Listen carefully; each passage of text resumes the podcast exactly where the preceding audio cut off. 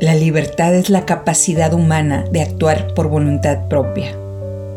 ¿Qué pasaría si todas nuestras acciones las enfocamos a trabajar para lograr esta independencia? La libertad para darle de comer a nuestra familia de forma holgada. La independencia financiera para poder cumplir los roles de mamá y de emprendedora. La posibilidad de que nuestros descendientes hablen con orgullo de nuestra vida la mujer rebelde que se negó a vivir en un estado de sobrevivencia y decidió emprender para que todos tuvieran derecho a una mejor vida.